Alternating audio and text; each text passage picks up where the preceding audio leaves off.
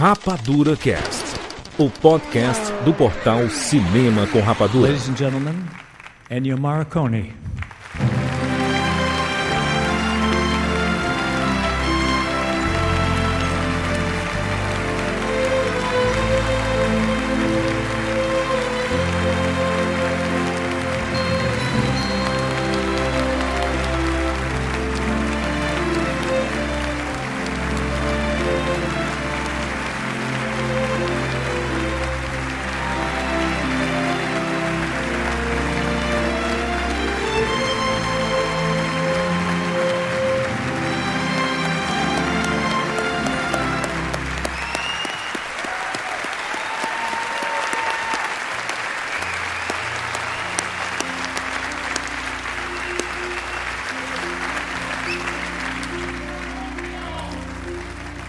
'Thank you, thank you, thank you very much.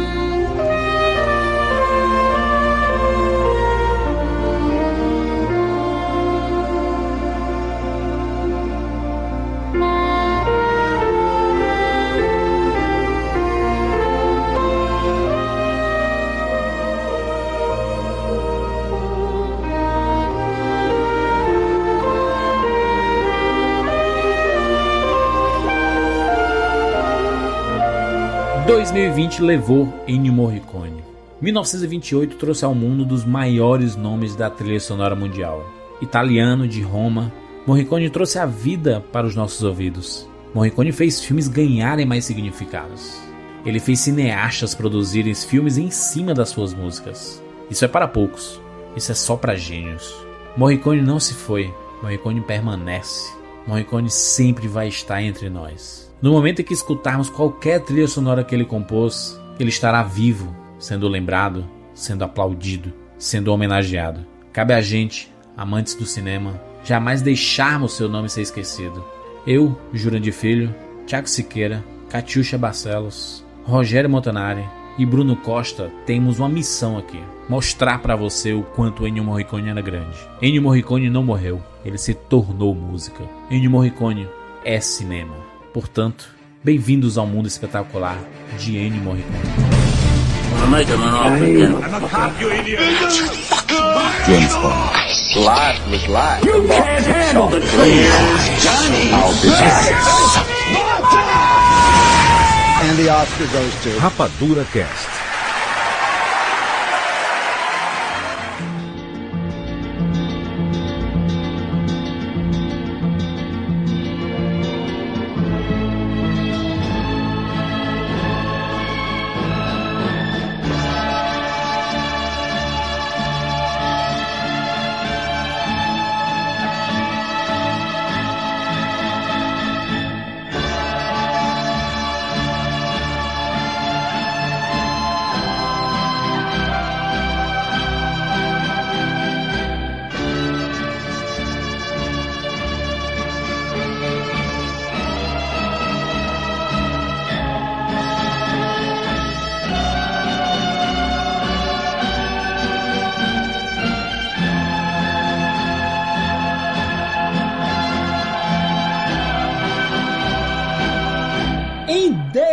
Novembro de 1928, nascia Ennio Morricone em Roma, capital da Itália. Esse nome que veio se tornar um dos grandes, se não o maior nome da trilha sonora do cinema mundial. Muita gente gosta de vários outros, né? Tem vários nomes, né, que são bem populares. É, o próprio John Williams, que era muito amigo do Ennio Morricone. Inclusive, quando o Ennio Morricone ganhou o Oscar, né? Ele tava, eles se abraçaram, inclusive. Foi bem legal. Sim, sim, sim. E ele citou, né, o John Williams no discurso. Então, muito fofinho. É, ele falava Jean, Jean Williams, né? Jean, Jean Williams. John Williams. Morricone é tão ícone que ele nunca se mudou para os Estados Unidos e nunca quis aprender muito inglês, sabe? Nunca foi fluente. Então, Siqueira, mas eu acho que tá esse, esse é um dos Esse é raiz, né? principais motivos de o nome do Morricone não ser tão forte além daquela galera que realmente entende, estuda e, e acompanha cinema de perto. é, eu acho que assim, ele, ele, ele acabou preservando as próprias raízes, né? Nesse sentido, né? Eu acho que ele. De fato ele fez muitos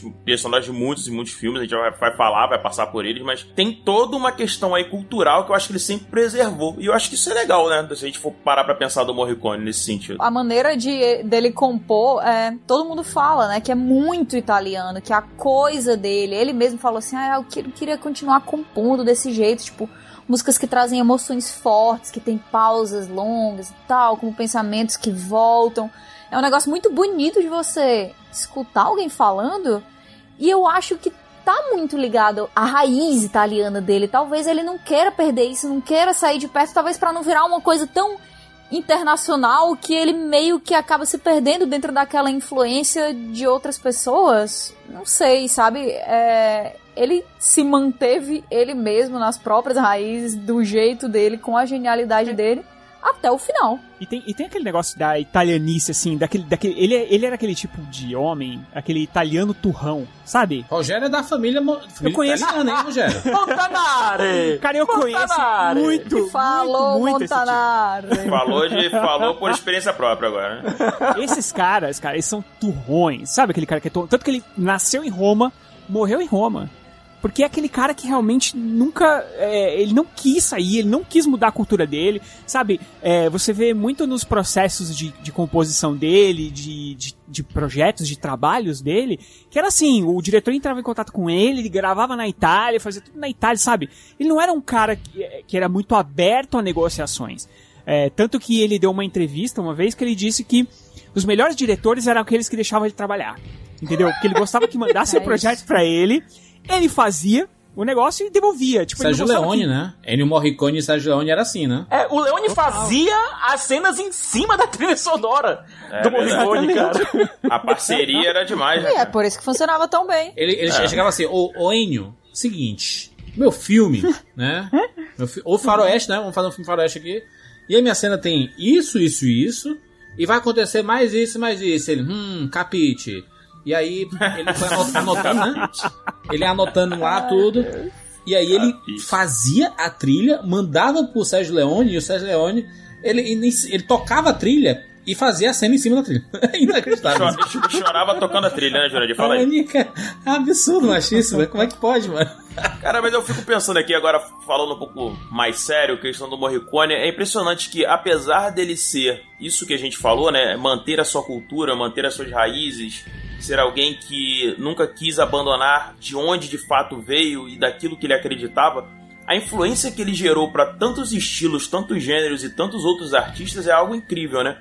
Se for parar pra pensar, quando você ouve uma trilha, por exemplo, de alguém como o próprio Hans Zimmer, ou como, quando você ouve uma banda quando, como Dire Straits, ou o próprio Metallica, entre outras, enfim, você vê que existe ali a influência, você vê que tá ali de alguma forma, né? Tá sendo homenageado. E, e uma vez eu, lendo, eu li uma coisa muito interessante, né? Que a gente se torna... Como que a gente se torna imortal, né? Estando na, na obra daqueles que perduram, né? É daqueles que continuam vivendo.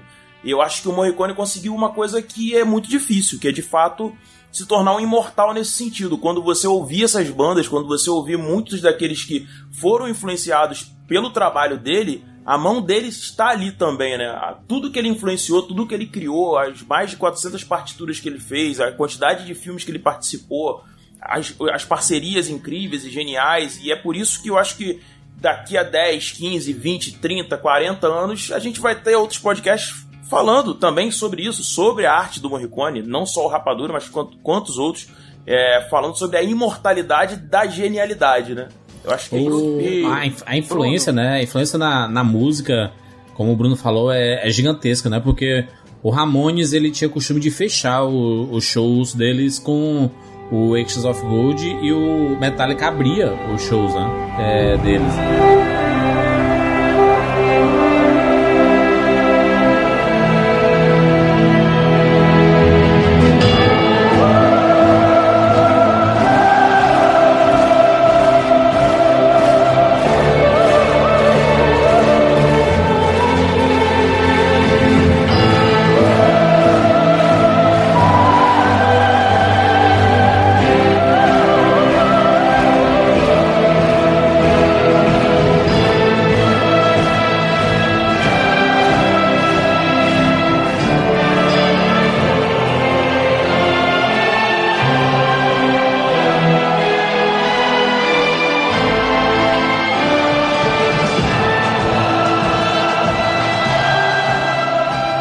Tinham, bandas que acabaram usando trechos das músicas do, do, do Morricone nas suas músicas, né? Tinha o Muse usava naquela Nights of Sidonia.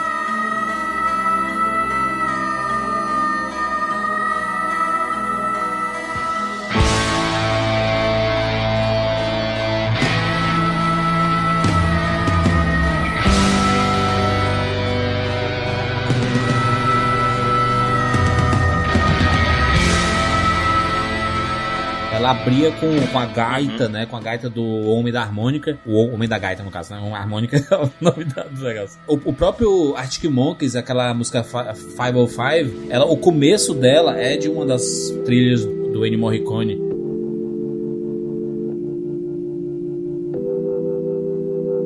I'm going back to 505. If it's a seven hour flight or a 45 minute. Tem várias músicas. O Chico Buarque gravou disco com o Ennio Morricone.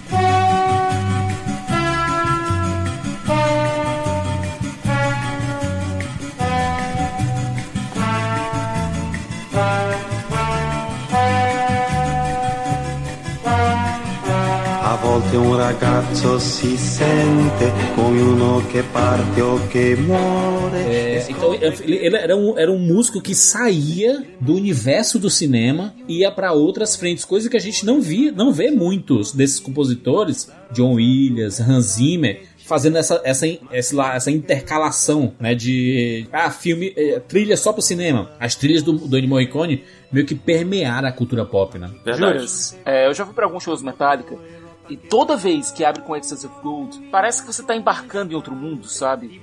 É, mesmo sendo com um arranjo diferente, tocado As pessoas cantam, né, Siqueira? As pessoas cantam, cara. É muito, é muito inacreditável isso. Tem um coro. E isso tu falou da questão do Morricone ele se expandir para o mundo além do cinema. Pega, por exemplo, alguns, alguns compositores, você consegue encaixar eles em determinado gênero e tal.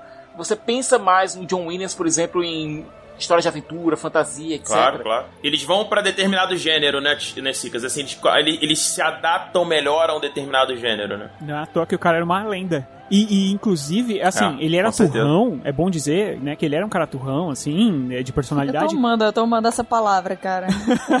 Meu, pega Ela as tá fotos dele, assim, assim. ele quase não tem foto sorrindo. Você vê que ele é um- aquele, aquele italianão turrão, só que ele era um cara generoso. Ele participou de, de muitas produções pequenas, ele fazia, ele fazia grandes produções, produções pequenas, produções, muitas produções italianas, né? Filme pra TV, italianos. cara, ele fazia. Sim, sim. série de TV, sabe? Ele liberava as músicas pra artistas e tudo mais. Então, quer dizer, é um cara que. que e, e o que a gente não pode esquecer é do Tarantino. O Tarantino implorou pra esse cara, sabe? E ele já tava meio que aposentado, já não tava criando mais trilhas nem nada. E o, e o Tarantino, primeiro que ele liberou uma pancada de trilha pro Tarantino colocar nos filmes dele. Não- Basicamente, Sim, não sim. tem um filme do Tarantino que não tenha a trilha sonora do Ennio Morricone. Principalmente Kill Bill, né? Kill Bill tem, tem trilha do... Que o Bill tem demais, mas o Tem Django tem. Bastardos tem. Django, Django tem É, o demais. Bastardos tem, todos têm. Eu acho que, eu acho que o Morricone ficou de saco cheio, sabe? Tarantino Olha, ficava assim, O ô. cara tá usando tanta minha música, eu vou fazer uma música nova pra ele, pronto. Tá aí. Mas querendo ou não, o Quentin Tarantino, ele foi o responsável por trazer um novo olhar pro Morricone. Porque o, o Morricone ele já Claro, tava sem claro. trabalhar há muito tempo, assim, sem, sem, sem chegar no mainstream, eu tô falando, né? Assim, porque ele, ele tava continuando com a sua orquestra, né? Viajando pra, pra vários lugares, principalmente dentro da própria Itália, né? Ele sempre fez É, parar muitos, ele não parou.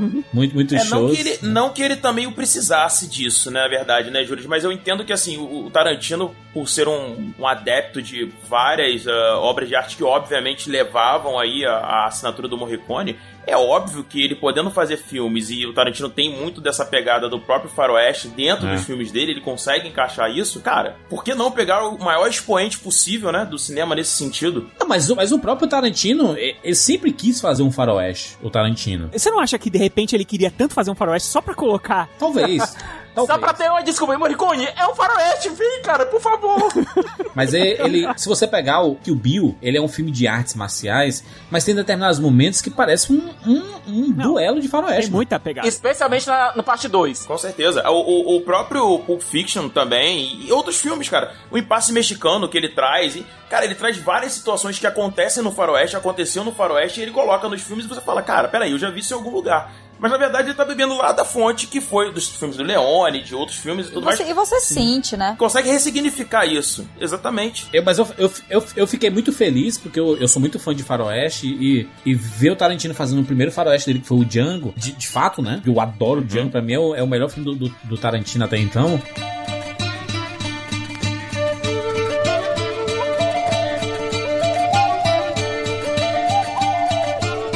E aí ele fez os, Oito Odiados, que é outro filme. puta- Olha, é um puta filme e tem a trilha toda assinada pelo Morricone. Inclusive é o primeiro Oscar e o único Oscar, sim, né? É o de, de trilha Competitivo, né? De competição mesmo, no sentido de. É, sim. que ele venceu na vida, né?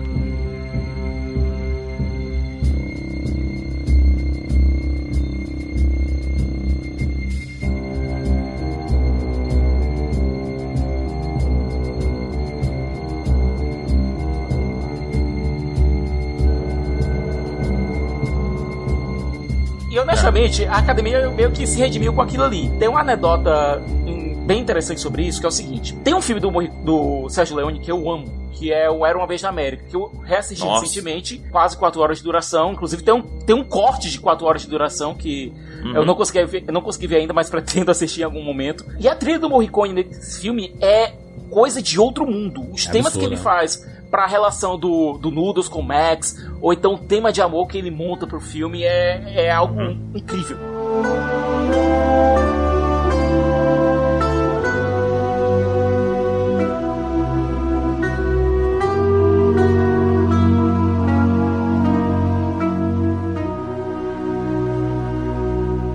E a produção do filme foi muito complicada, foi muito complexa. Não o fazer do filme, mas os bastidores da, de produção realmente. Vocês acreditam que o produtor esqueceu de mandar pra academia a documentação pertinente pro Morricone ser elegível pro Oscar? Triste, mano. É, é ah, muito foda. vagabundagem dos outros às vezes, não sei É não, muito triste, mano.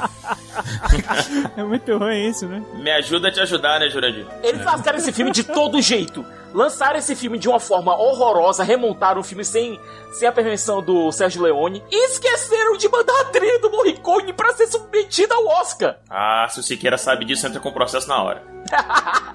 É meio absurdo, assim, porque o, o Morricone era pra, ter, era pra ter vencido uns 6, 7 Oscars na, na carreira dele, assim, sabe? Porque Tranquilamente, com Era bastante um- facilidade. Na nossa pesquisa que a gente fez aqui, a gente descobriu, e eu fiquei atordoado, que Cinema Paradiso não foi indicado ao Oscar de melhor trilha sonora. Meu É isso, Deus! Qual é o sentido disso? A própria academia usa essa. A bendita cena dos beijos cortados, a academia usa em todos os vídeos dela. Mas isso aí, Siqueira, é a cara de pau, é a cara de pau. E eu acho que é capaz também deles estarem querendo se limpar com o povo. Olha, não indicamos, mas tá aqui, amamos. É, a gente, a, gente, a, gente, a gente lembra, a gente lembra. A gente tá aqui, ó. Não esquecemos dele, não. Voltando pro Tarantino, antes da gente escapar do Tarantino, que é, é, eu acho uma coisa muito interessante é que é, o Tarantino implorou, pediu pelo amor de Deus, e o, né, e o Morricone já falou, falou várias, várias vezes pra ele, não, tô aposentado, não, não, não, não. e aí ele arrumou lá, não sei se ele já tinha um pedaço, sei lá, ele, ele fez um- uma gambiarra e mandou pro Tarantino.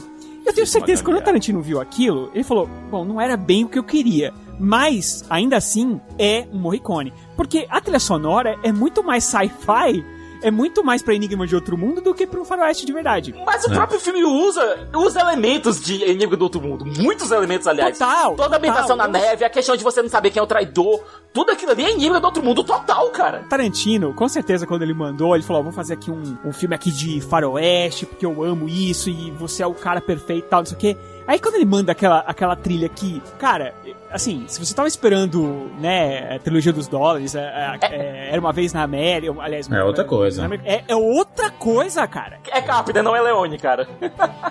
É, entendeu? muito mais de terror. E assim, Sim. É, é bom lembrar que o Morricone, ele ia compor só um tema, né? Uhum. Então, na hora que ele pegou e disse assim, porque o Tarantino, ele se gaba disso, né? Ele pega e disse assim, não, mas é porque a história inspirou ele, ele resolveu fazer todo o score e tal, mesmo que Porra não tivesse saído como ele, que- queria. Tipo, brother, foda-se, entendeu? Não tem uma, uma polêmica dizendo que não tinha tempo suficiente pra compor uma trilha sonora. Morricone mandou 40 minutos de trilha sonora pro. É. Que era o mínimo do mínimo do mínimo do mínimo. É, só repete com a três vezes aí que é nóis, mano. O Tarantino, você vira, entendeu? Tá aí, ó, 40 minutos. Não, inclusive ele pegou temas de inimigo do outro mundo e colocou dentro da trilha também. Tá tudo certo, tá tudo certo. Não, mas o, mas o Tarantino foi lá e retribuiu, fazendo o quê? Uma campanha. Toda a campanha do filme era pra trilha sonora. Tanto que ele ganhou, ganhou assim. Aplaudido de pé, Morricone. Sim, Graças- cara, sim, isso sim. é tão fantástico quando o cara ele é reconhecido em vida. É né? muito foda. Assim, É é, obviamente que é muito legal a gente tá fazendo isso que a gente tá fazendo agora, que é, é reconhecer, mas o, o- Lembrando que o Rapadura já reconheceu o Morricone. Já, 10 já anos fez um atrás, né? podcast. Dez anos atrás já tem um Rapadrocast, exatamente. Não foi, não foi agora. É muito foda quando o cara em vida recebe esse aplauso de pé, sabe? Eu acho É importante, foda. sabe, Rogério? Eu acho que assim, é, é digno da academia, obviamente, e do, do próprio Morricone receber, ter recebido esse reconhecimento em vida. Isso é importantíssimo. Eu acho que isso entra para as páginas da história e ninguém vai apagar. E principalmente porque. Não interessa a quantidade de Oscars, né? Não, aí, aí a gente não vai entrar tanto nesse mérito. Acho que aí é- foi o que o Rogério falou, cara. Mas Cinema Paradiso deveria ter vencido. é, tem tantos outros filmes que poderiam ter vencido. Mas interessa o que de fato foi reconhecido e de fato de pé foi aplaudido. Porque a obra em si dele fala por ele, né? Ennio Morricone, The Hateful Eight, my brother, Di Fratellino. Not too tanky. This is the first Oscar and sixth nomination for Ennio Morricone. He also received an honorary award in 2006 in recognition of his magnificent and multifaceted contributions to the art of film music.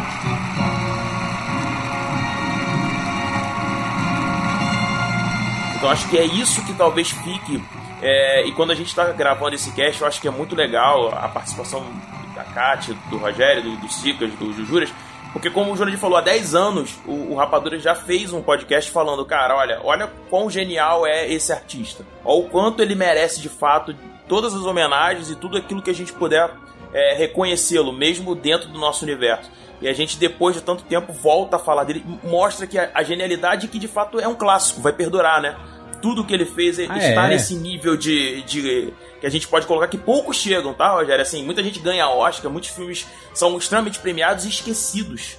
A gente tem que lembrar disso também, né? Que você nunca mais vai voltar a falar desse, desse filme. Ele ganhou naquele ano e se você perguntar, você lembra que tal filme ganhou o Oscar? Você fala, hum, não me lembro. Mas se você falar sobre Acres of Gold, por exemplo, muita gente é capaz de cantarolar a canção pra você. Mas sabe qual é o problema também, é, Bruno? O que acontece com, com o Ennio Morricone é um pouco diferente. É, o Ennio Morricone é, mu- é muito diferenciado do- da maioria dos compositores, porque é, muitos tiveram, né, ganharam prêmios e foram é, agraciados pela, pela crítica, pelo público, tem trilhas que a gente lembra até hoje e tudo mais. A diferença, a grande maior diferença é que o Ennio Morricone ele criou a, a trilha sonora de um gênero de, de, de filme. E isso é muito difícil, Sim. cara. É muito difícil. Como é que você Sim. vai dizer assim, ah, qual é a trilha do gênero de drama? Cara, impossível você dizer isso. Impossível de você dizer. Uhum. Ah, qual, qual a É trilha verdade. do, do, filme, do, do gênero de comédia? Agora, quando você fala assim, qual a trilha do gênero de faroeste, você sabe, tá ligado? Muito porque é fruto da parceria dele com o Sérgio Leone. E isso é uma coisa muito importante, porque essas parcerias, essas duplas, diretor e compositor, ele- ele- ele- é uma simbiose tão fantástica. A gente tem grandes exemplos na história do cinema. A gente tem o próprio citado John Williams com Steven Spielberg, né? É uma grande parceria. A gente teve, uh, principalmente no- nos anos 90 ali, o Tim Burton com o Danny Elfman. A gente teve, é, recente, a gente teve o Nola com Hans Zimmer.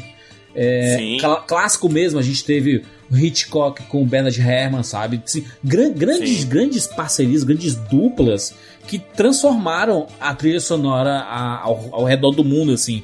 Porém, Sérgio Leone e Ennio Morricone, eles, eles conseguiram fazer os filmes do gênero e o Morricone, através das suas músicas, cara, ele fez o assobio ser parte inte- integral da música do faroeste. Isso é inacreditável, porque se você pegar, pega ali aquela, aquela sequência maravilhosa que eles fizeram, né? Que é por um punhado de dólares, por uns dólares a mais e, e três homens em conflito. Todos eles têm temas de assovio, né? Tipo, o, o primeiro lá, o, o por um punhado de dólares, que é aquele.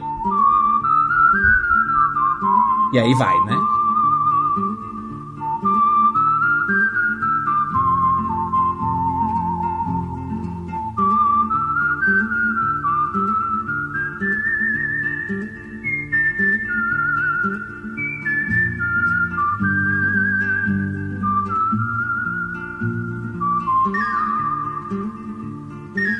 A música belíssima. Sensacional, inclusive, E aí né? ela, ela vai. E aí você pega por uns dólares a mais. Que também ela, ela é, um, é um pouco diferente, mas a cara é. Não tá saindo, obviamente, nosso viu, né? Como a perfeição da música do. Mas é uma música espetacular.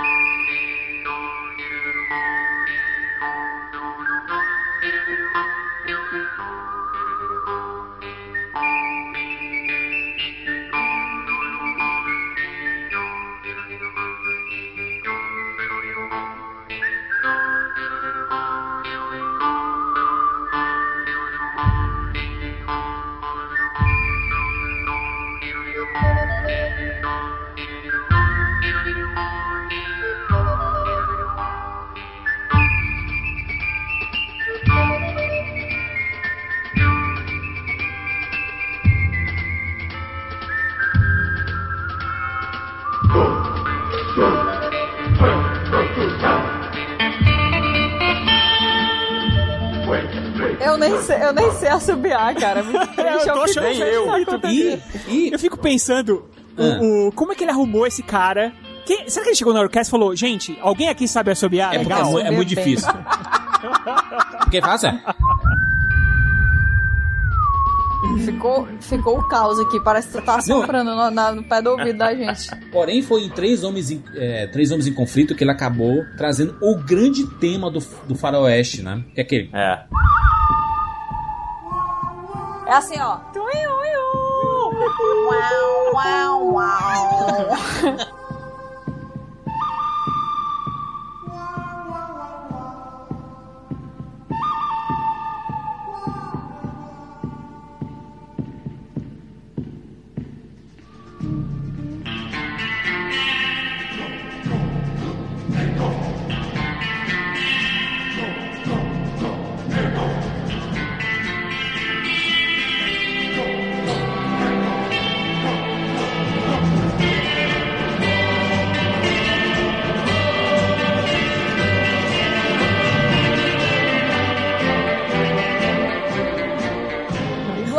Idêntico. Tuiuiu. Tuiuiu. E tem uns uivos de animais, tem umas coisas assim nessa, nessa sequência Tem que é coral, muito boa, né? cara. Isso, isso, vem, isso vem muito da, da base musical dele, né? Ele quando Sim, é, Da, da, da formação dele, ele ele trabalhou com corais, trabalhou muito com instrumentos de sopro, principalmente no começo da carreira dele. Por isso que a maioria dos das trilhas do Morricone tem flauta, né? Tem, tem trompete. Uhum.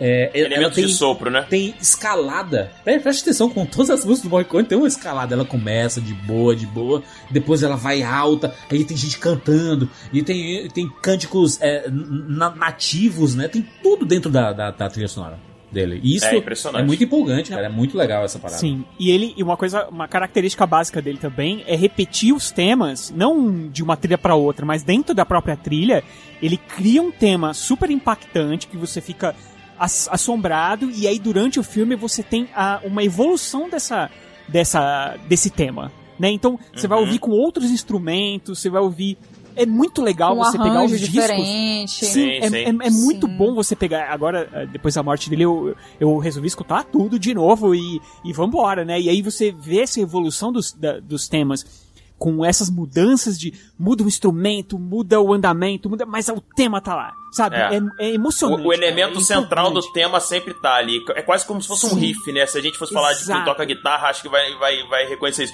É como se fosse um riff que ele fica ali e, e ele tá sempre marcando, né? O compasso Exato. do tema ali. Impressionante. Agora, e, de, e de maneira consciente ou não, a gente liga, né? Uma coisa a outra, fica notando aquele tema voltando. Deixa eu só fazer um, um- um serviço aqui, rapidinho, tá?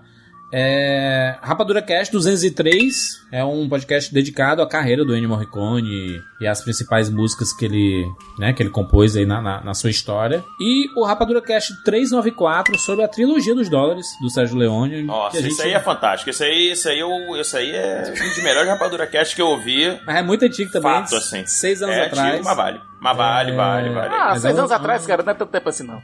Não, não é muito tempo, exatamente. Mas fica o registro aí pra vocês ouvirem. Isso que o Rogério falou sobre os instrumentos que não eram tão usuais assim, né? Que ele até citou o trompete, que foi por onde ele começou, né? O pai dele tocava trompete. Aí ele. É engraçado porque a gente assistindo o documentário e tal, ele fala assim: ah, porque. É uma história até curiosa, porque eu acho que eu comecei a compor com seis anos de idade. Nossa! Seis anos de idade, eu tava comendo terra, entendeu? Aí, aí ele, não, porque meu pai me ensinou uma clave de sol, e aí eu fiquei tipo, é legal isso aqui. Aí eu comecei a pegar as coisas de ouvido, quando vi, tava fazendo tudo. E assim, quando ele começou a, a estudar, né, num conservatório mesmo, que ele era estudante de trompete e era uma piada recorrente dentro do conservatório esse negócio de que ele queria ser compositor, né? Porque Aham. assim, brother, você é um trompetista, fica no seu canto, sabe? Você tá querendo ser muito ousado. Mal sabiam eles. Então, pra mim, a coisa que que define mesmo é, é o não estar confortável no lugar comum, na no canto em que os outros te colocam. Porque se a gente para pra pensar, tudo que a gente comenta sobre a carreira do Morricone é isso. Ele não se. Não, não ficou confortável naquele papel de, ah, eu sou só um trompetista e eu não, não tô aqui pra compor. Depois que ele começou a trabalhar com arranjos, ele não também ficou, ah, eu vou só trabalhar com arranjos e não vou mais ser o compositor das músicas. Não, sabe? Ele foi passando cada uma das barreiras. E aí, quando ele. Aí fez teatro, fez coisas de TV, fez, né, pra, pra própria indústria musical italiana da Sim. época e tal. E aí chegou em cinema, quando chegou em cinema, tava todo mundo fazendo uma certa coisa. Ele foi lá e disse assim, cara, massa, massa, mas e se fosse de jeito tal? E são essas pessoas que não se conformam com o, o clássico, o normal, status né? quo, O né? que deve ser feito que não tem medo de passar daquilo ali e fazer uma coisa diferente, porque eu sei que dá um medo, né? Dá medo de você fazer uma coisa tão diferente que você é retirado daquele espaço, cortado como uma pessoa que não entende como é que aquilo ali funciona. Mas ele era tão. Ele tinha um coração tão, tão puro nesse, nesse sentido do talento dele, né? Ele aceitava tanto os instintos dele como artista que revolucionou completamente. Que hoje em dia a gente não consegue mais dissociar a maneira como trilha sonora no geral funciona Sim. do Ennio Morricone. É, e, e, mais, né? Ele fazia a trilha sonora com grande orquestra, né? Ele, obviamente que existem compositores que, que fazem com, com tamanhos menores, com a banda e tudo. Ele fazia sempre com orquestra. E você via o resultado disso. Você escuta as músicas do Morricone, você meio que consegue meio que. Eu sei, eu sei- que é difícil, né? Sabe aquela comida boa que você coloca na boca e meio que você consegue identificar um- um- alguns ingredientes, sabe? A maioria dos ingredientes ali. Uma, uma- uma comida boa, ela não elimina a- o gosto do outro, do, do, do outro condimento ali, entendeu? Do, do outro ingrediente da comida. Ele potencializa, né, Jurandir? Exato. E aí quando você escuta as músicas do Morricone, meio que você é, consegue ouvir basicamente todos os instrumentos funcionando em harmonia, né? E o maior exemplo, é, pelo menos que eu acho que é a minha música favorita da história do cinema, é a música do Ennio Morricone, é a música do Três Homens em Conflito, é Ecstasy of Gold, que é Com uma das certeza. maiores, as maiores obras de arte já feitas por um compositor e ela acontece no momento ímpar. Ou foi uma música que foi feita é, com uma ideia que o Sérgio Leone passou para ele disse assim: olha. É assim, o Tuco vai estar correndo, ele vai se deparar com uma com um cemitério e ele, ele tem que achar a, a- a sepultura de, de um personagem e lá vai estar 200 mil dólares de, de ouro e tudo mais, e, e ele vai ficar maluco, ele vai ficar é, é, como se ele tivesse drogado, sabe? Chapado, correndo pro lado e pro outro. E a música ela tem que acompanhar isso. Antes de filmar, ele passou isso pro Ennio Morricone. O Morricone, tá bom. Entendi o que você falou, seu Leone. Vou, vou trabalhar aqui. E aí ele compôs. Entendi, inclusive, muito bem, né? Ecstasy of, of Gold e ele passou pro Leone, o Leone ouviu e puta que pariu, a cena tem que ser foda.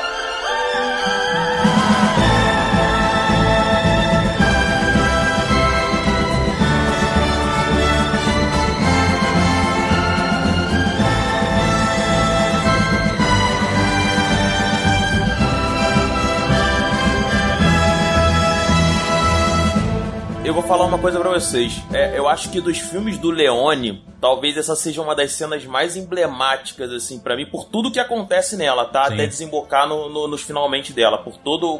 no- obviamente, é é uma cena por si só muito grandiosa, apesar de envolver três homens, né? Sim. É, mas onde acontece o embate entre eles, a questão do impasse mexicano ali, que é essa brincadeira que eu tava falando, de você botar eles realmente ali num duelo, a forma como tudo se desenrola, os closes no- nos olhos dos personagens, aquele né, olhar fixo, enfim, o Lee Van Cleef ali com o Clint Eastwood, e, e, enfim, é, é tudo, é tudo tão, tão grandioso numa cena que ela é. Se você olhar pra ela, óbvio, estruturalmente ela é, ela é montada pra isso, mas são três pessoas dentro de um, de um lugar aberto, né? É. De um grande plano, assim. E, e ele consegue, de fato, com todos esses elementos, não aí o Leone junto com o próprio Morricone, obviamente, né? Essa simbiose que que foi o Júnior de falou, né? Imagina você assistir toda essa, toda essa sequência sem a, a trilha, né, sonora. É Ela absurdo. perde muito da graça. Ela perde a alma, cara. Pra, pra quem assistiu o filme, é, você consegue ligar diretamente. Ela permanece épica, inclusive, pra quem não conhece, porque muita gente conheceu a música sem ter visto o, o filme. Sem ter visto. Conhece Porque- pela Metallica, cara. Mas é uma música que, que ela tem uma escalada muito fantástica, que ela, ela, ela foi vai feita... ganhando força de um jeito incrível. Vai, vai. O filme foi casado à música e você não consegue dissociar, porque tudo que acontece no filme ela foi feita em cima dessa música. Então ela começa devagarzinho, ela fica aquele.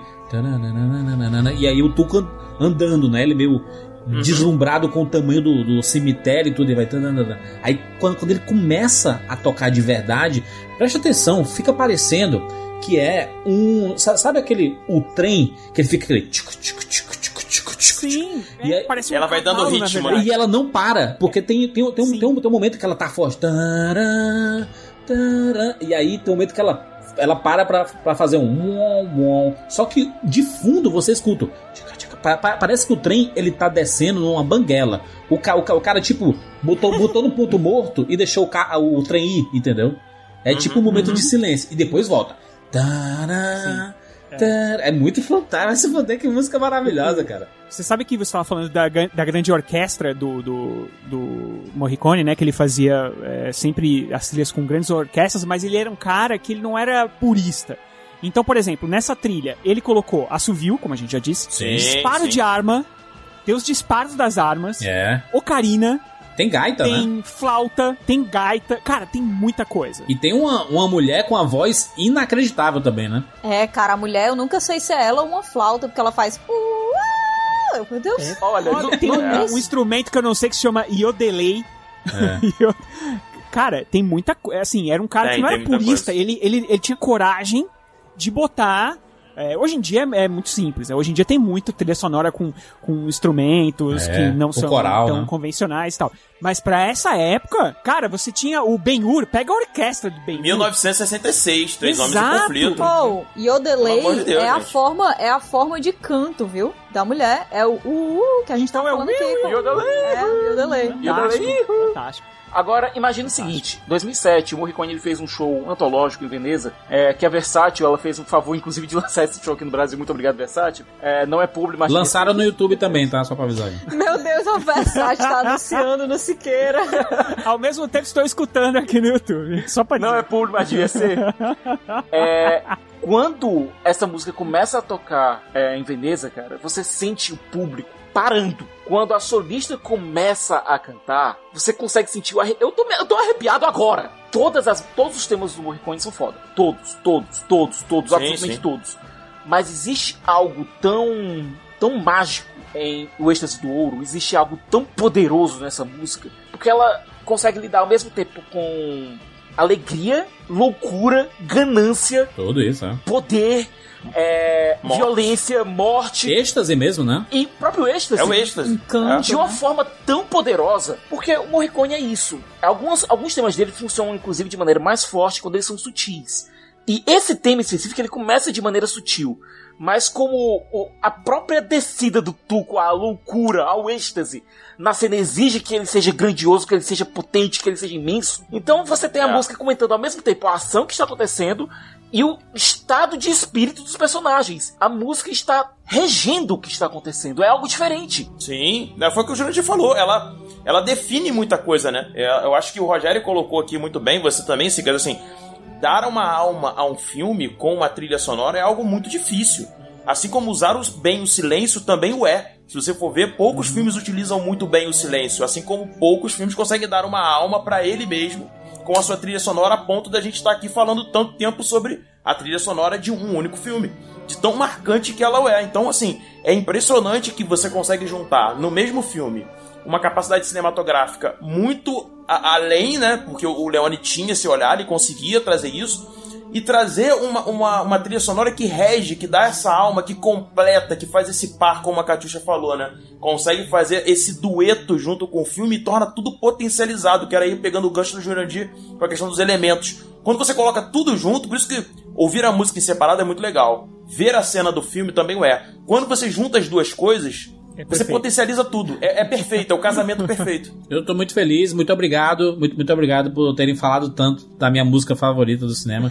Tô, tô feliz, tô feliz e, e emocionado. E sabe que, e sabe que, é, na verdade, eu tô, eu deixei enquanto a gente tá gravando aqui, eu tô deixando de fundo até pra dar esse, esse, né, essa emoção, Sim, sim. E cara, sem querer, tá tocando essa música agora. No exato momento que o Siqueira começou a falar dela, é, começou a tocar essa música e realmente ela é um Olha negócio que assim. bonito. Isso é, é legal. Essa parceria, Sérgio Leone e Ennio Morricone, né, essa trilogia ela né, entrou pra história do cinema é, com essa- essas músicas que coisas de comédia dos trapalhões usando a trilha sonora do Ennio Morricone, entendeu?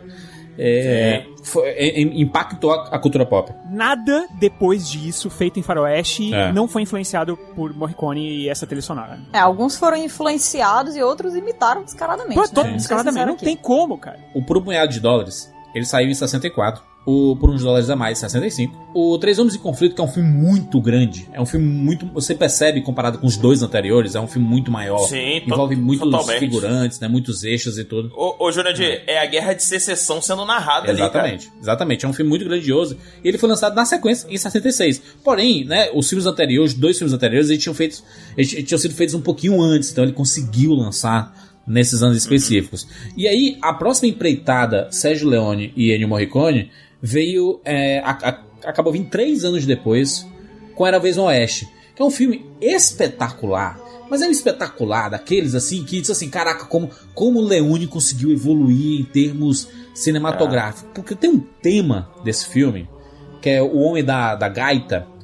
O Homem da Gaita é, é, é foda, porque o, o Morricone ele consegue, em cima dos personagens, o- Leone ele filma bem demais. Ele filma bem demais, ele entende os personagens, os close que ele faz, a distância que a câmera tá. E ele, ele, a- aquele, ele tem uma grande angular dele que é absurda, que mostra praticamente o deserto inteiro, assim, sabe? O plano aberto que ele faz assim É é, matador, É cara. A cena do É trem, matador, cara, é pelo amor de impressionante. Ele bota uma câmera em cima É. do, de uma montanha e o cara tá lá embaixo e a gente tá vendo o que tá acontecendo. É muito foda o que o Leone faz. É, ele consegue dar uma dimensão espacial, assim, É. que é, é, é difícil de você ver em narrativas de filme. É lógico que você vai ver isso muito depois, Sim. mas o Leone consegue fazer isso numa época que era difícil fazer, cara. Não É. era um negócio simples você fazer isso, tá? Mas a trilha sonora, Bruno, ela é parte fundamental pra você embarcar Sim, claro.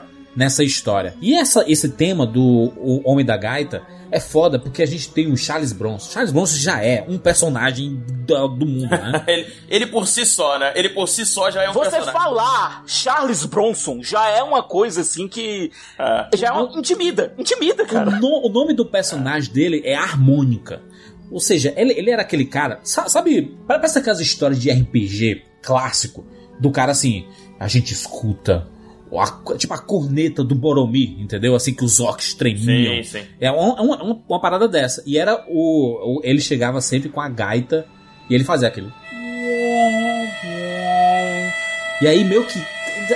Tudo ficava em E é silêncio. sinistro, né, cara? Na hora você fica. Brother, estou em perigo. Exatamente. Deixa, deixa eu contar, aproveitando esse, esse teu ensejo deixa eu contar uma história aqui rapidamente. Ah. O meu avô, né, há muitos anos atrás, ele, ele sempre foi muito fã do Charles Bronson, né? Sempre foi muito fã de, da- da- dos filmes que o Charles Bronson fazia. Não, antigamente na Globo passava muito, né? Não sei, lógico, eu sou mais velho, 37 anos, tenho algumas memórias já da época que a Globo passava muitos filmes desses filmes. E o meu avô, ele sempre gostou muito desse filme, do, do Era Uma Vez no, no Oeste, né? E, e aí eu dei pra ele, na época, o DVD E a gente viu junto, eu tive a, a oportunidade de ver junto com meu avô. E, e sempre que o Charles Bronson aparecia, ele ficava, sabe?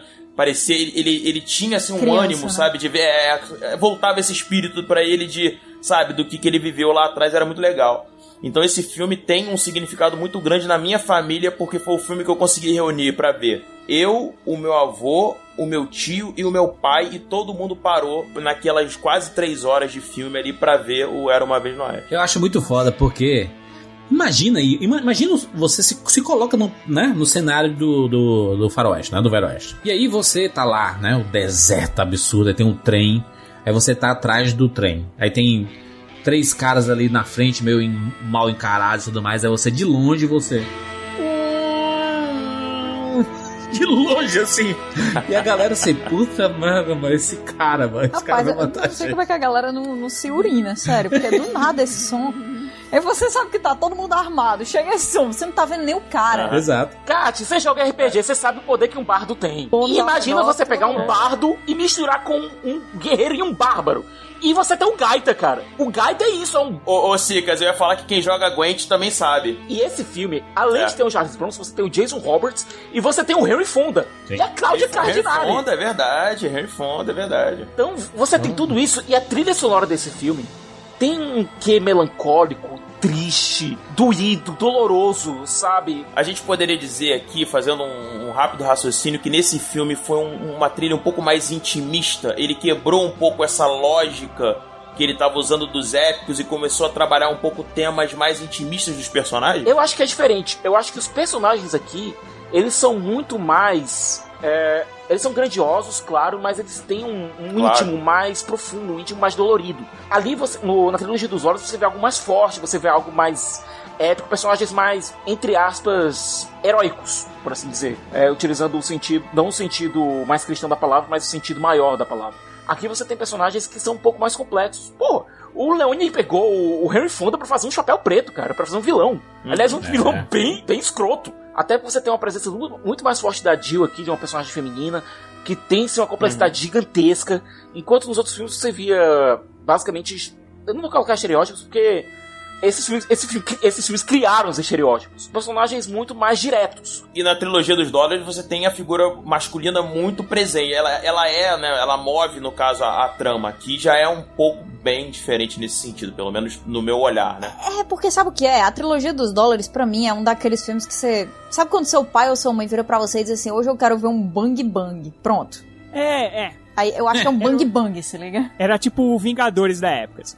É isso. Não, mas é muito massa, cara. É muito massa. A, a minha isso, mãe é apaixonada. Ela ama e ela fala bang bang. Então, Total. assim, raiz. Minha mãe também falava Bang Bang. É, então, e, e- e marcou, cara. Foi uma época Meu inteira. avô também não falava marcada. faroeste, não. Falava Não, bang bang. faroeste também. nada. Meu tio É, fala bang, pô, bang bang ainda. Bang bang. Tá vendo, ó? Vamos fazer o bang bang voltar, cara. Tem que voltar essa. E o Clint Eastwood mesmo, né? Que, que viveu esses personagens da. Esse, o, o personagem, né? O, o homem, o homem sem nome do, da trilogia dos dólares. Esse é nome. Ele, ele se transformou num grande astro a partir dessa trilogia, né? E. e, Sim. é, inclusive foi muito bonito ver o Clint Eastwood é, fazendo discurso e entregando o Oscar honorário do Ennio Morricone, né? Ele. De vez em quando ele queria traduzir do italiano, né? Porque o Eastwood teve que aprender. Eu não sabia. Italiano, eu não né? sabia nem que ele falava italiano. Aí do nada ele falando italiano, eu fiquei, rapaz. O Eastwood passou tanto tempo na Itália que não era possível que ele É tivesse aprendido, né? É. O Morricone tá aí pra provar que nada quer dizer nada. Sabe esse personagem do Leonardo DiCaprio no Era uma Vez em Hollywood, né? É meio que uma espécie de, de Clint Eastwood, né? Que- Exatamente. Lembrando que, como a gente aprendeu, que o,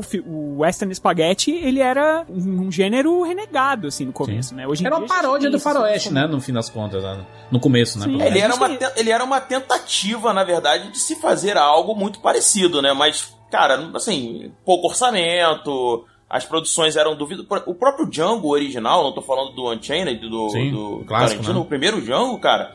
Se você olhar hoje, é um filme extremamente divertido, mas é uma produção de. Você vê que é uma produção de baixo orçamento, assim. Você vê que é uma É. produção que não tem muito, sabe? Não, tem, não tinha muito recurso. O resgate do, do gênero faroeste foi o, com os italianos fazendo o western spaghetti do jeito deles, que acabou se transformando no gênero faroeste, né?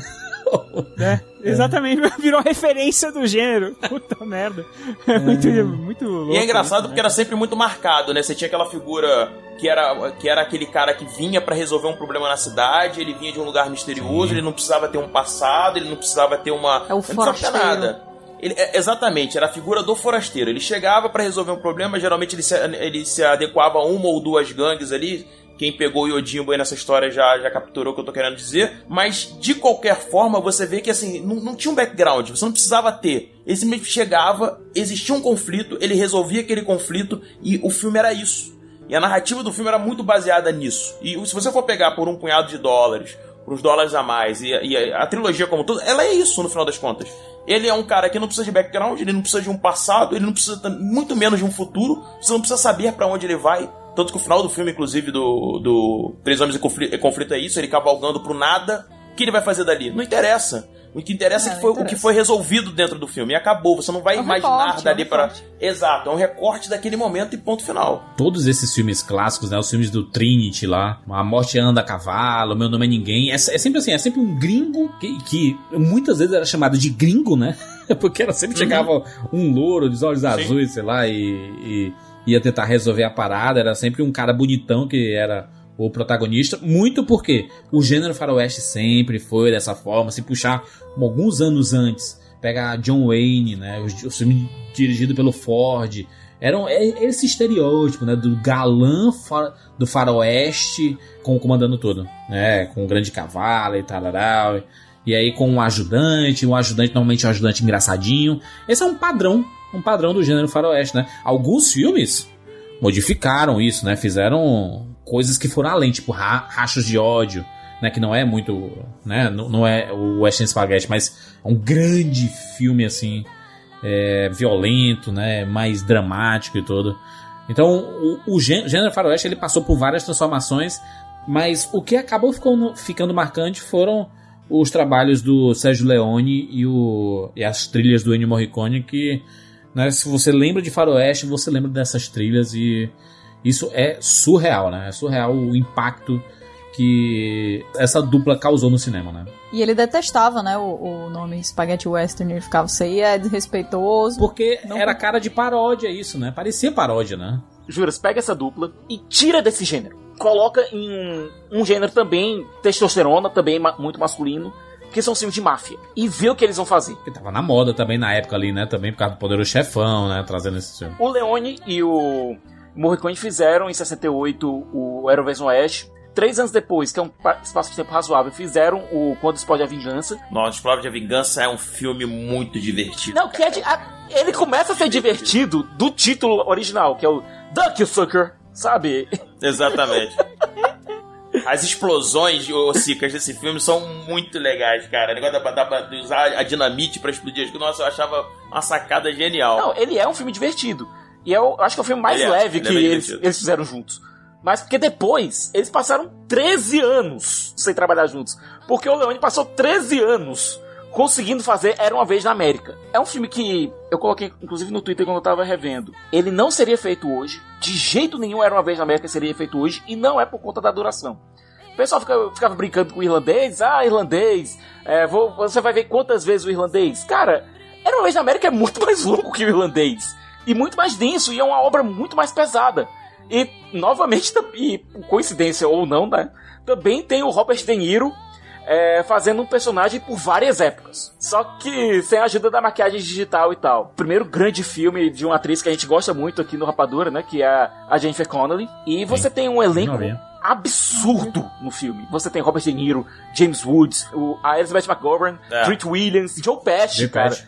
É. Dan Aiello. O Pet, é verdade. Cara, é um elenco incrível, uma história que é absurdamente incorreta. Ninguém ali, com exceção da Deborah, e mesmo assim ainda tem um asteriscozinho nela, ninguém ali é bom. É tipo a vida real. É, pra onde você olhar, até mesmo o personagem do Treat Williams, que era considerado bonzinho até determinado ponto, ele dá uma virada, até porque ele é meio que baseado no Hoffa, né? Existe essa literação na carreira do Robert De Niro, né? Que ele tava num filme, tava em Aerovest na América, depois acabou fazendo o, irlandês, o Jimmy Hoffa voltando por ali, etc e tal. Sim, sim. Mas é um filme que ele lida com tantas, tantos relacionamentos que por um, por um motivo ou outro eles se tornam agridoces ou se, ou se rompem completamente.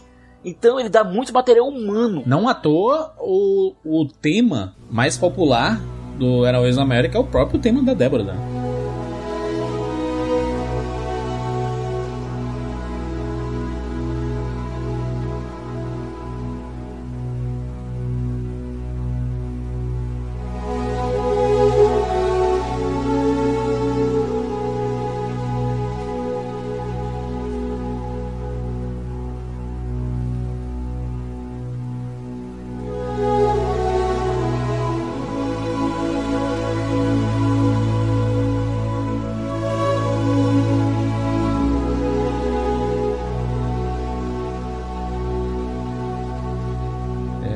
Das músicas mais. Convenhamos. Mais é, singelas, assim, né? Inocentes, né? Porque ela é fonte de inocência que tem ali. Ela é a única fonte de inocência que tem durante o filme todo. É, mas o, o, o, o, Cicas, assim, se a gente for pegar os outros, os outros filmes do, do, do próprio Leone, não tem, nunca teve essa camada, assim, mesmo no, no, no Três Homens em Conflito, onde apesar do, do nome original do filme... O bom, sugere mal e o bom, feio. e feio, não tem isso, não, não tem essa coisa do, do cara ser bom na sua essência, sabe? Não tem, assim. Os personagens são cinzas. E também fala também de uma certa redenção, mas existem atos no filme que são dolorosos. Essa ideia do cinza, né, que a gente tá falando, Cicas, assim, não, não tem essa bondade, não tem essa, essa aura, e por mais que, a personagem, que um personagem seja, e aí o, o, o, Cicas, o Juras bem falou, tenha toda uma, uma aura diferenciada, ele vai sofrer no mundo que tá corrompido, em pessoas que ao seu redor tem uma situação de causa e consequência muito clara. Então isso tudo afeta o filme, né? Mas isso já tava lá no Leone, só que ele não explorava tão bem quanto ele vai fazer em Era Uma Vez na América. Ele vai fazer um acompanhamento desses personagens desde a sua criação, da sua concepção, digamos assim, até o seu amadurecimento enquanto personagem dentro do filme, né? O Sérgio Leone, né, ele, ele lançou Era uma vez na América em, em 84, né? Ele acabou falecendo, né, em 89, né? O Leone aos 60 anos. A gente pensava que ele ia fechar uma trilogia da Era uma vez, né? Ele fez Era uma vez no Oeste, Era uma vez na América e Era uma vez em Hollywood, talvez. Meu Deus. Tarantino fechou pra ele, pô. Fechou, é. Não sei, se ele, não sei se ele pediu esse favor, não, mas tamo aí, né? Claro, cara. Ele, ele, pô, ele faz um filme que o protagonista dele vai resolver a vida na Itália, cara. É. Sim, não, total, Não, total. é total, gente, pelo amor de Deus, é, é óbvio que sim. Querendo ou não, o Leone nunca assumiu que era uma trilogia, a trilogia dos dólares, por mais que ela fosse uma trilogia, né? De fato, ela, Ela é. fosse vendida também como uma trilogia, né? É, mas ele nunca disse isso muito abertamente, né? Mas enfim, ok. A gente sabe que no fato do fundo é. Era uma vez também, eu acho que era uma consequência de coisas. Oeste, América e como, como ele iria avançar, né? Dentro dessa mesma lógica, né? Então, sim, ele não fechou, mas Tarantino teve o, o, o prazer, entre aspas, de fazer a sua versão de Era Uma Vez em algum lugar, no caso Hollywood. É o testamento da, da autoconfiança do Tarantino, né, cara? O próprio Clint Eastwood, ele resolveu fazer um- meio que um final pra esse personagem quando ele faz Os Imperdoáveis. Sim. Em 1992, Sim, né? sim, Porque ele sim. retoma o personagem sem nome e aí você vê mais ou menos o que aconteceu não foi tão legal assim, né? É, ele já tinha, ele já tinha feito, o, o, o Clint Eastwood já tinha feito uma tentativa de dar um final ao Homem Sem Nome, né? É, quando ele fez um filme que, inclusive, o Sicas pode me lembrar o nome, não sei se era o Cavaleiro, Soli- Cavaleiro Solitário, não, acho que era o próprio Homem Sem É, Nome. o né? Estranho- o Estranho Sem Nome, Estranho Sem Nome. Ali ele já tentava meio que dar um, um finalmente pra esse personagem, porque o personagem também não tinha um nome, era um forasteiro que chegava no lugar, resolvia um conflito, tudo, tudo muito parecido. Mas eu acho que você tocou num ponto interessante, Rogério, porque eu acho, eu, eu sempre achei esse filme é, o final, tá? Pra mim, assim, da- desse, é. desse Ele é o personagem. final do gênero, Pra cara. mim é ali que ele se encerra. Pena que ele não conseguiu. o Não tem o Morricone, né? Não tem um icon, então não faz sentido ser comentado aqui, né? Que triste, né? Que desgraça o Harvey Weinstein metido na campanha pro Oscar do, do Morricone, hein? Ai, que abuso. Aí eles vão lá colocar o nome, esse nome sagrado na calçada da fama. Harvey Weinstein aparece lá, brother, com uma gola polo de zíper. Ele era produtor dos filmes do Tarantino, Não- né? é, na, na época não tinha como fugir Beleza, disso. Rogério, mas o que que custa ele botar uma blusa de botão? Nada, não custa nada. Kat, ele vai agradecer o, o- pelo Oscar, né? Do, os oito dias e tudo mais. Ele vai falar o nome do Harvey Weinstein e ele não sabe falar direito o nome dele. Ele fala Ha- Aí ele Harvey, diz o produtor. Harvey Weinstein. Harvey. Eu não consigo saber.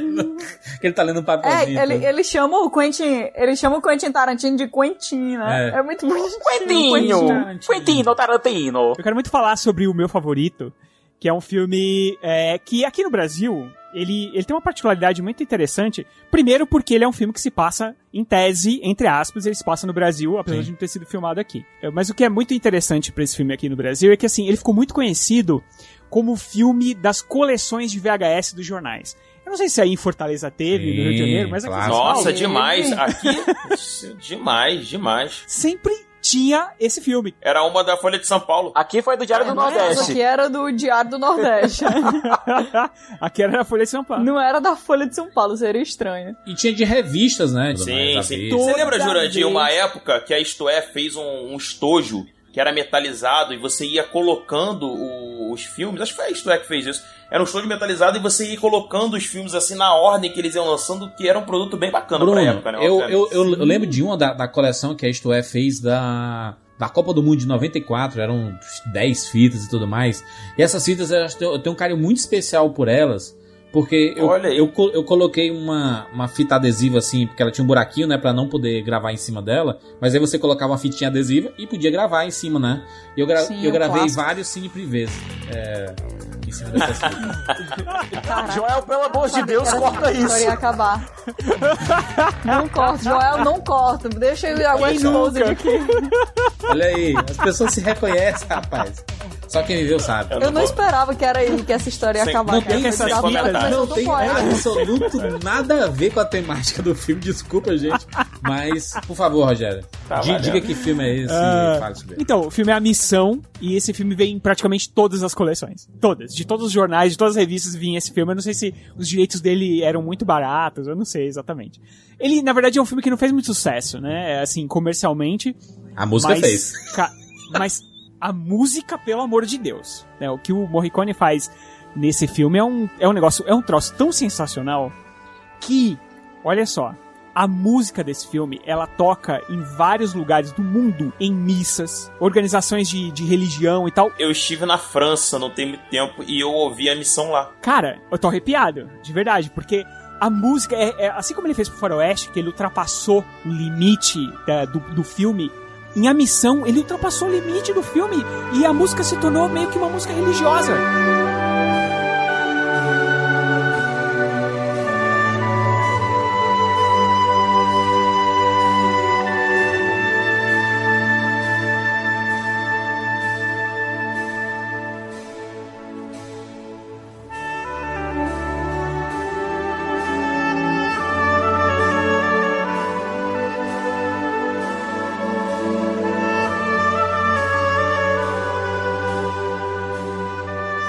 Perguntar, co- como, como que um ser humano ele consegue criar uma música como essa? Assim, ele, ela é meio, é, assim, ela é meio, é meio difícil, é meio difícil de da gente dizer assim, cara, esse, esse cidadão aí que criou, ele é tipo carne e osso nem, nem a gente.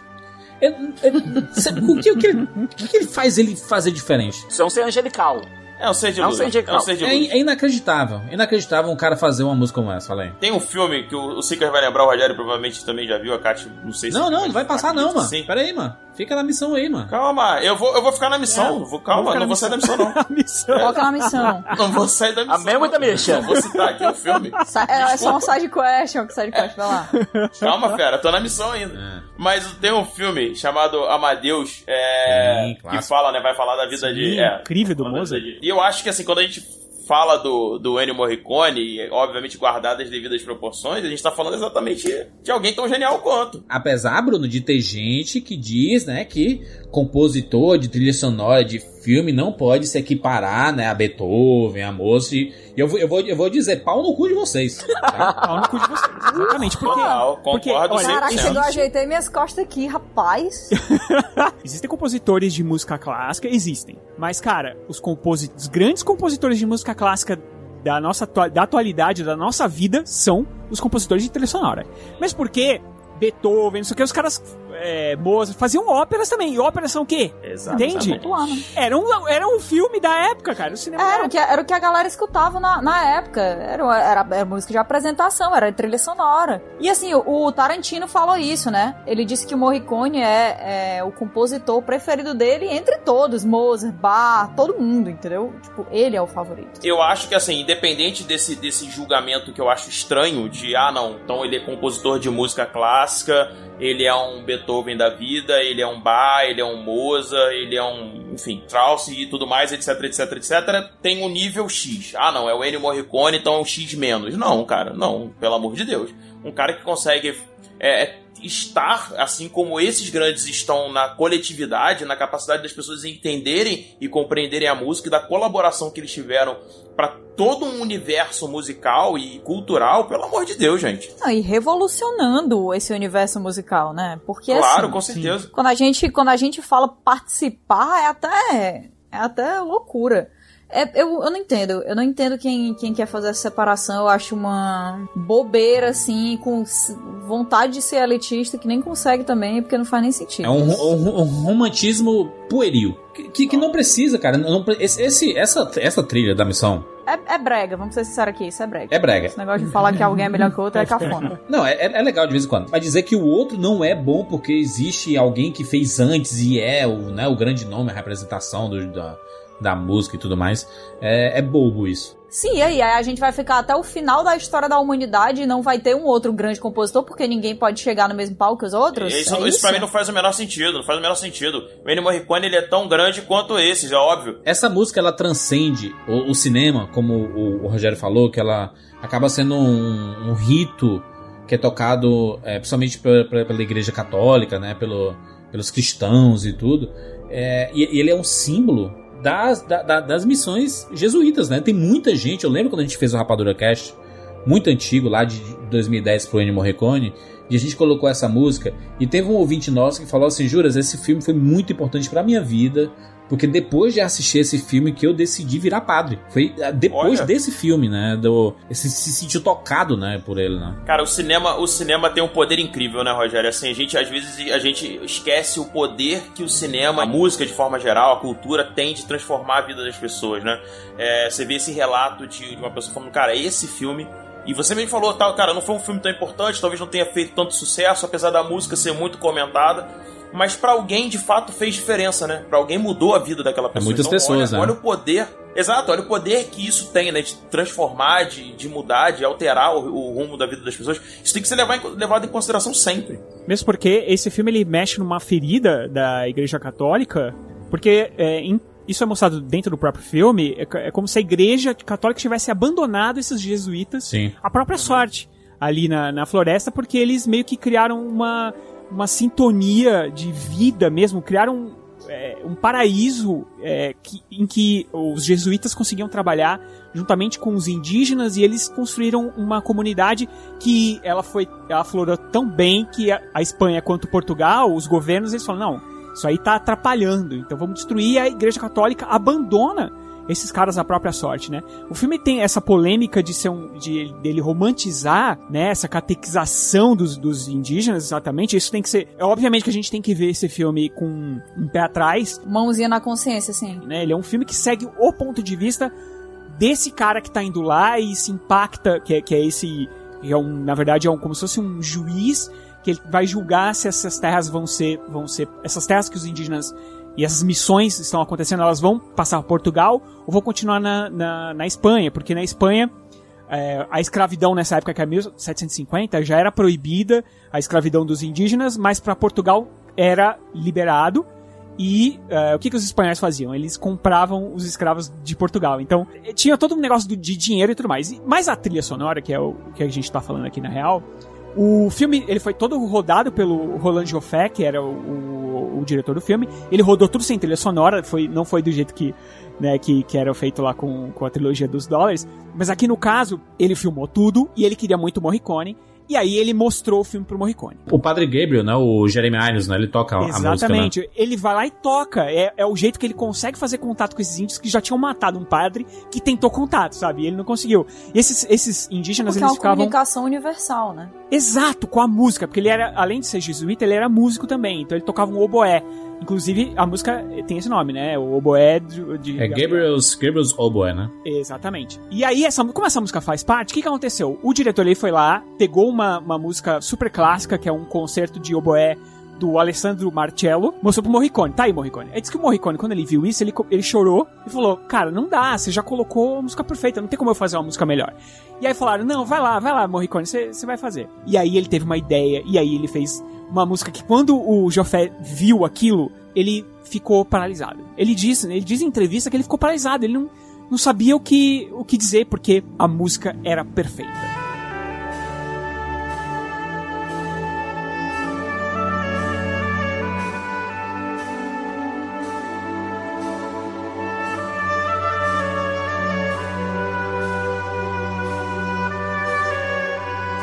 Totalmente. E assim, toda a música, né? Tem, tem uma parte lá né, no filme em que os guaranis cantam, porque a ideia dessa, dessas missões eram fazer com que esses é, os índios eles cantassem, tocassem músicas sacras. Exi- essas músicas existem na Europa, se procurar, se procurar na internet você vai encontrar as músicas, mas o, o Morricone ele tomou conta e é- as músicas eram tão lindas que eles não tiveram coragem de colocar as músicas originais dos, dos guaranis e colocaram a música do Morricone, sabe? Porque a música transcende. A música bom. de A Missão, ela transcende o, o filme, ela transcende tudo, assim. É uma música que você vai escutar. Eu escutava sem conhecer o filme e eu chorava. Tão bela que é a composição, sabe?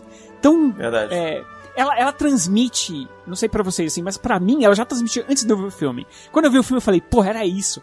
Paz. Ela transmite unidade, ela transmite uma. é, sei lá, uma coisa meio celestial. Não sei se vocês têm essa, esse sentimento, sabe? Eu tenho mu- muito esse sentimento. Quando eu vi o filme, eu chorei de novo, porque falei, porra, o cara é tão gênio, tão gênio que ele conseguia transmitir isso pra mim sem eu saber a história do filme. E é uma coisa que ele sentiu muito, né? Quando ele, quando ele se envolveu no projeto, ele disse que se emocionou muito com, com essa coisa da música como linguagem universal, como uma coisa que é capaz de unir as pessoas, de né, engrandecer. Enfim, né? A gente já falou aqui do, do lado polêmico da coisa, mas ele se emocionou demais com isso.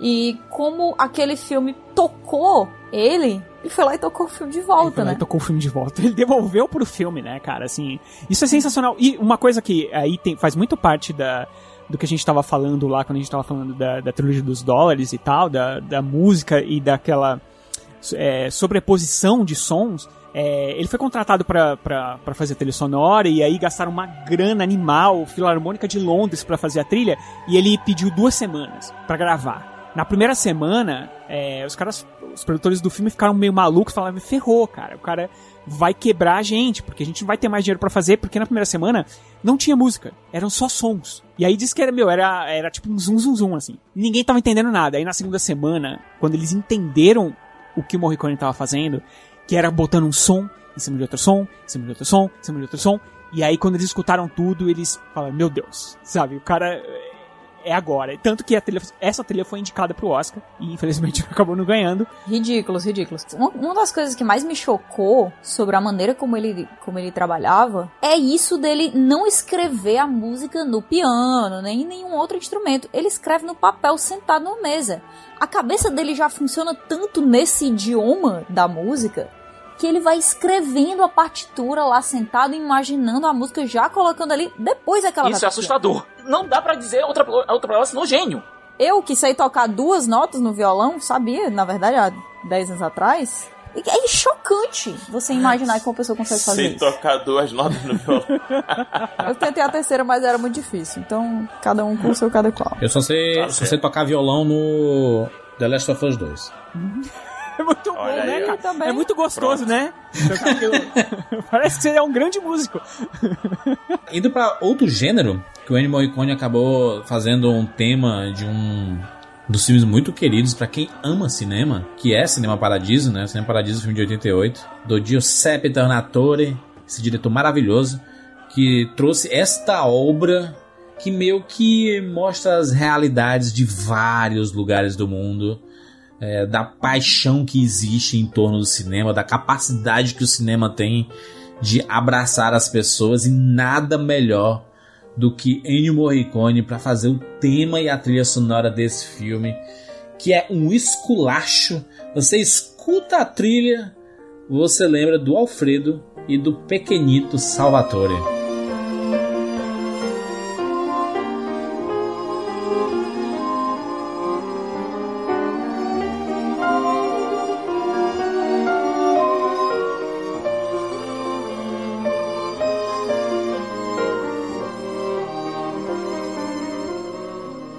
No podcast 600, eu esqueci de falar. O meu avô era um Alfredo. O meu avô era um Alfredo. Ah, era um Alfredo. Eu entendi que ele era o Alfredo. Não era um, o Alfredo, mas ele era um Alfredo. Ele Que era um cara que. cara. Ele era um cara que passava filmes no cinema antigo, cinema de rua. ah, que É, legal. infelizmente não pude conhecê-lo. Ele morreu antes de eu nascer. Mas acho que tá no sangue. Essa, essa trilha sonora é de emocionar, né? Eu tive, eu tive a oportunidade de assistir esse filme. Meu pai nunca tinha visto Cinema Paradiso e eu assisti com ele uh, alguns anos atrás aí. E, putz, as histórias que ele conta. É é foda porque a gente conhece muito pouco dos nossos pais. Isso é muito triste, cara. Isso é muito triste porque parece que os pais eles não contam algumas histórias e a gente vai descobrindo com o passar do tempo e. e Por a gente- acaso. Por acaso, sabe? Umas histórias assim, do, do nada eu, eu, eu conversando com meu pai, meu pai. Não, mas é porque eu, eu, eu colecionava lá os os quadrinhos do Fantasma, do Tex e tudo. Eu, caraca, mas como assim meu pai? Meu pai era, era colecionador do, de quadrinho? Como assim, mano? Ele disse, não, eu ia toda, toda vez lá, lá no centro, aí depois a gente ia no, no Cine Diogo, no Cine Majestic, em, em frente o... o- Dex, Fantasma. a gente ficava em frente trocando as, as, as revistinhas em quadrinho. Caraca, como assim? Meu pai nunca me contou isso, mano. Eu descobri um dia Meu pai, desse. meu pai também gostava. É, Aliás, aliás isso, se, se a gente que tinha. A gente só tinha a competição com a televisão, basicamente. Sim. É, a gente não conhece as histórias dos nossos pais. Imagina hoje em dia que a galera tá no celular. Aliás, é até muito bacana as pessoas que estiverem escutando, cara, conversar com os pais, sabe? Conhecer os pais de verdade. Ah. Porque tem muita gente aí que não deve ter a menor ideia quem são os pais, cara. Eu perguntar até se, se os pais viram esses filmes que a gente tá falando aqui, né? Pai, me Exato. conta aí. Você chegou a ver esse filme? Pa- pai ou mãe, né? Falar assim, vocês, vocês, vocês- o que, que vocês faziam na, na infância? Vocês colecionavam alguma coisa? Porque tem uma, tem uma, tem uma galera ma- mais jovem de ho- hoje em dia que os pais deles já cresceram, por exemplo, com videogame. E não sabe que talvez o pai ou a mãe jogava videogame Atari, Master System, e depois parou de jogar e, e- e seguiu a vida, entendeu? E, aí você não sabe, você. Porque são coisas que ficam lá guardadas no passado, assim.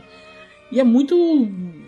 É, é legal você, né, ainda poder ouvir essas histórias e conhecer essas histórias. Mas seria muito mais legal conhecer antes, né? poder ter essas memórias antes, ter essas conversas antes. Porque às vezes a gente não tem oportunidade, né? Tem muita gente aí que tá ouvindo esse podcast que não tem oportunidade de conversar com, com sua mãe, com seu pai e tudo. E é uma coisa que a gente inventa de querer descobrir também muito tarde, às vezes, Sim. na nossa vida. Então a gente perde muito tempo. Eu tenho certeza que tem um monte de gente escutando agora que tá tipo, ah, mas meu pai não tem nada a ver comigo. É, eu vou ter tempo, Daqui a- depois eu falo, Cara, não daqui falar a ele 10 agora. anos, você vai olhar pra você mesmo e ficar. Admirado, né, Catius? De como você é parecido. Cara, tipo, as, as pessoas dão. falam eu te amo de graça, assim, pra amigos, pra namorados, namoradas e tudo mais, mas os pais não conseguem falar, sabe? Tem uma trava. É, tem uma trava. É muito triste. Essa trava é muito triste. É uma coisa que, assim, a gente tem que reconhecer, né? Que não, não é tão comum assim na nossa cultura, porque a gente. A, a mãe até força, né? Dizer assim, te amo. Aí você, aham. É. Diga que me ama também. né? Mas tem algumas, tem algumas pessoas que, que não conseguem, e isso é muito triste, né? Porque, querendo ou não, aqui a gente tá celebrando o talento de uma pessoa, a gente tá celebrando a história de, uma, de um gênio, mas a gente também tá reconhecendo que pessoas se vão, né? Por mais que elas sejam incríveis, inesquecíveis, amadas, essas pessoas elas vão embora. Então, do mesmo jeito que o, o Rapadura com- conseguiu celebrar a obra do Morricone em vida, a gente tem que celebrar essas histórias em vida, sabe? E atrás das coisas que formaram o caráter do- do- da sua família, dos seus pais, porque, caraca, se a gente senta pra assistir um filme da Marvel e a gente chora, grita e a gente fala com os nossos amigos e todo mundo fica chocado e volta e meses depois a gente comenta de novo sobre uma cena específica e todo mundo fica emocionado. Por que, que as pessoas não entendem que os pais passaram exatamente por isso, só que de outra maneira, sabe? E, e o que foi que fez a sua família se formar desse jeito? Quais foram as histórias que foram contadas pra eles que, que transformaram eles pra sempre, sabe? Talvez o Ennio Morricone tenha feito parte Parte dessa história, importantíssima da vida dos seus pais, sabe? Que uma, uma música dele, dele toque e eles consigam retornar àquela época, que eles assistiram aquele filme, talvez até com, com seus avós, então... E é engraçado porque a gente tava falando do cinema Paradiso, né, o, o Juras? E é impressionante, assim, vocês estavam falando dessa coisa de voltar, de conversar com seus próprios pais e tudo mais, enfim. Eu acho que esse é um exercício que quem estiver ouvindo esse cast pode fazer, né? De, primeiro, ouvir, obviamente, as músicas pra quem não conhece, quem nunca ouviu falar, mas tentar resgatar um pouco da história dos, dos seus pais, daquilo que eles conheciam, daquilo que eles curtiam na idade que eles tinham quando você aqui agora tá, tá ouvindo esse cast, né? Saber um pouco mais, se abrir um pouco mais, conversar um pouco mais, dar o tempo para que o tempo possa falar e mostrar para você o que eles eram e que eles vão se tornar e aquilo que eles são hoje, né? E o que você pode se tornar daqui para frente também. Então a, a Kátia falou um negócio bem legal, assim, a gente, tá numa, a gente tem uma cultura que força um pouco às vezes esse eu te amo, mas é tão legal quando isso é espontâneo também, né? Quando isso vem de uma Sim. forma não forçada e, e, isso tá ali. Eu acho que de certa forma o cinema paradiso, a própria, a própria música o próprio amor ao cinema, por que não é, abrir esse amor em você também que está ouvindo esse cast, para que você possa fazer essa conexão, essa ponte que o cinema muitas vezes faz com tantos bons filmes, tanto, tanto com a sua obra tão maravilhosa que você pode fazer aí aproveitando uh, tudo que a gente deve estar tá falando aqui. Com certeza. O Ennio Morricone ele acabou influenciando muitos compositores, ele influenciou a cultura pop, a gente viu, sei lá, jogos como, sei lá, Red Dead Redemption, que faz Sim. homenagem ao Ennio Morricone do começo Sunset ao fim. Né? Riders. Né? Ah, cara, eu viciado nesse jogo. Ele, ele, ele acabou... Cara, o, o Morricone fez o tema da Copa de 78 da Argentina. o Morricone.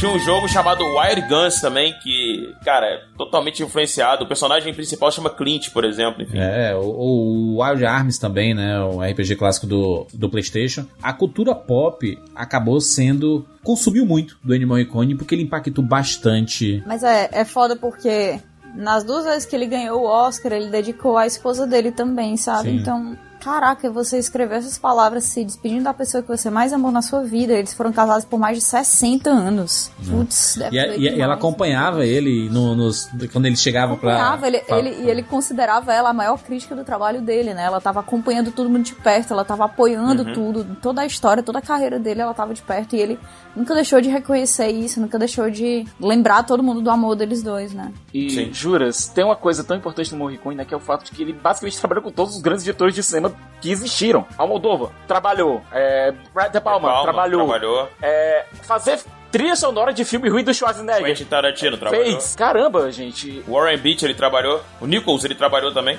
Com certeza, Sicas. Eu, eu me sinto muito orgulhoso de poder fazer parte hoje com vocês aqui, da gente homenagear, como o Jurandir falou, um gênio que, que se vai, mas que deixa um legado que vai ser imortal, que vai ser consumido por outras e outras gerações que provavelmente eu vou poder ter o prazer de falar para minha filha, de poder mostrar toda a obra do Morricone, dela poder ver os filmes comigo e eu falar um pouco daquilo que eu falei há anos atrás e ela poder entender a importância disso para o cinema, para a cultura mundial. Acho que é. E, e, falar do amor, né? De certa forma, a gente tá falando muito do amor. A Kátia falou de uma coisa importante, né? A celebração sempre à esposa, a celebração sempre à figura que estava do lado dele.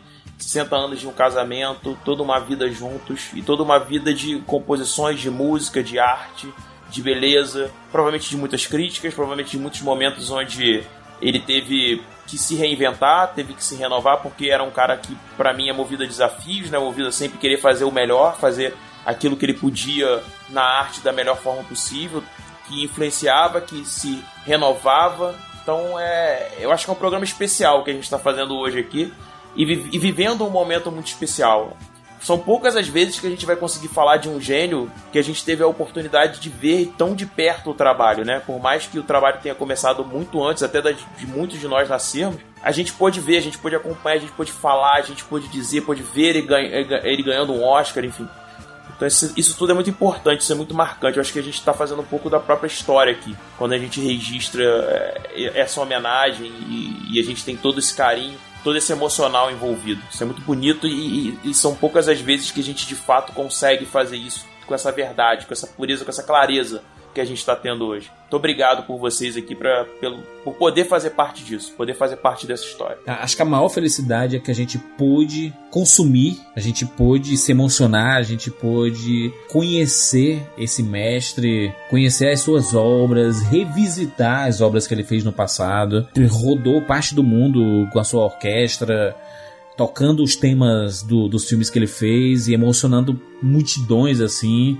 Ennio Morricone acabou falecendo no dia 6 de julho de 2020, né? no meio da maior pandemia do, do século aí, do, do, dos últimos anos. E ele, curiosamente, ele escreveu o próprio obituário. Ele mesmo escreveu. Se me permitirem aqui é, ler esse, esse obituário dele. Ele escreveu o seguinte: palavras dele, tá? Aspas. Ennio Morricone está morto. Anuncio a todos os amigos que sempre estiveram próximos de mim e também aos que estão um pouco distantes e os saúdo com muito carinho. Impossível nomear todos, mas uma lembrança especial vai para Pepúcio e Roberta, amigos fraternos muito presentes nos últimos anos de nossa vida. Uh, há apenas uma razão que me leva a cumprimentar todos assim e ter um funeral privado. Não quero incomodá-los. Saúdo calorosamente Inês, Laura, Sara, Enzo e Norbert por terem compartilhado grande parte da minha vida comigo e com minha família. É, quero, quero lembrar com carinho as minhas irmãs Adriana Maria, Franca e seus entes queridos e que ela saiba o quanto eu as amava. Uma saudação completa, intensa e profunda aos meus filhos, Marco, Alessandra, Andréa, Giovanni, minha nora Mônica e aos meus netos, Francesca, Valentina, Francesco e Luca. Espero que eles entendam o quanto eu os amava. Por último, mas não menos importante, Maria, a esposa dele, né? Renova você o extraordinário amor que nos uniu e lamento abandonar. Para você, o adeus mais doloroso. Isso aí. Ennio Morricone fez o seu próprio é, sua, sua, própria despedida, seu próprio obituário. Porém, ele deixou um legado inesquecível, né? Ennio Morricone para sempre vai ser celebrado, para sempre vai ser lembrado. Ele jamais, jamais vai ser esquecido porque gênios não, não são esquecidos, cara. Gênios eles não são não, não a, a, gente jamais vai, vai, deixar de lembrar quando a gente falar de Faroeste, quando a gente relembrar. O Quentin Tarantino vai homenageá-los outras vezes, outros cineastas, muita gente vai, vai homenagear Ennio Morricone. E o mais importante disso tudo é que a gente pôde presenciar. Poucas vezes a gente pode dizer que a gente conseguiu presenciar a obra de um gênio enquanto a gente estava vivo. Porque a gente consome muitas obras de pessoas que já faleceram e tudo, e Sim. que não são da nossa época, e a gente pode dizer com orgulho, dizer assim, caraca, eu vivi na mesma época de Ennio Morricone, e isso, cara, isso é um orgulho é, é, é absurdo, principalmente pra gente que ama cinema. Então fica aqui o nosso, o no, nosso abraço apertado aos fãs é, aos amantes do cinema, aos amantes da, da, das, das trilhas sonoras. Ennio Morricone, descansa em paz. A gente jamais vai te esquecer e muito obrigado.